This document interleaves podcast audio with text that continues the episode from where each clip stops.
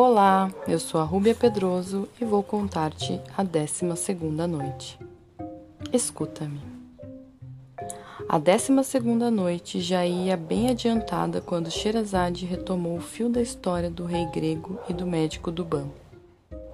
O pescador, sempre falando ao gênio que ele mantinha encerrado no vaso, assim prosseguiu. O médico do Ban levantou-se após fazer profunda reverência, disse ao rei achar conveniente que ele montasse a cavalo e fosse jogar malho. O rei fez o que lhe, ordena, que lhe era ordenado.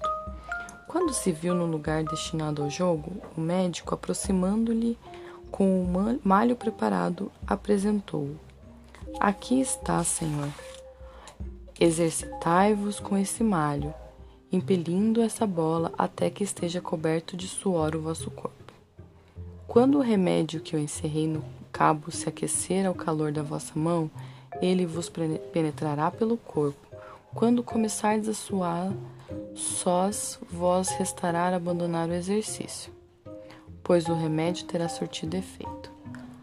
Ao voltardes ao vosso palácio, ireis ao banho e mandareis que vos lavem e esfreguem bem em seguida, deitar-vos-ei, ao vos levantardes no dia seguinte, estareis curado. O rei pegou o malho e guiou a cavalo atrás da bola, batendo nela. A bola foi-lhe rebatida pelos oficiais com que ele jogava. O rei tornou a bater. Enfim, o jogo durou tanto tempo que a sua mão começou a suar, assim como o corpo.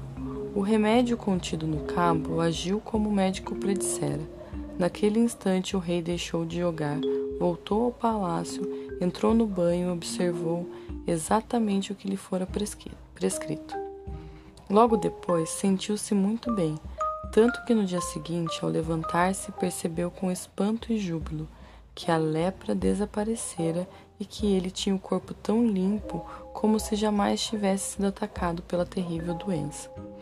Mal se vestiu, Entrou na sala de audiência pública, subiu ao trono, mostrou-se aos cortesãos, como que com pressa de conhecer o êxito do novo médico para lá haviam chegado logo de manhã. Ao verem o rei perfeitamente curado, todos deram amostras de enorme alegria. O médico do Ban, entrando na sala, foi prostrar-se ao pé do trono, como com o rosto no chão. O rei chamou-o, ordenou-lhe que se sentasse ao seu lado e mostrou à Assembleia, fazendo publicamente todos os elogios que ele merecia. E não se limitou só àquilo, como naquele dia dava um banquete à corte, fê-lo sentar-se à sua direita.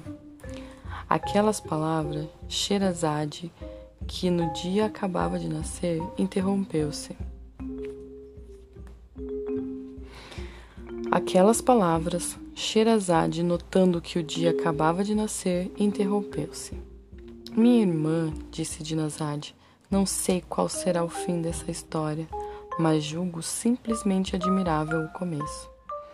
O que resta por contar é melhor ainda, respondeu a sultana, e estou certa de que não discordarás se o sultão me conceder licença para terminá-la na próxima noite. Shariar consentiu e levantou-se, satisfeito com o que acabara de ouvir.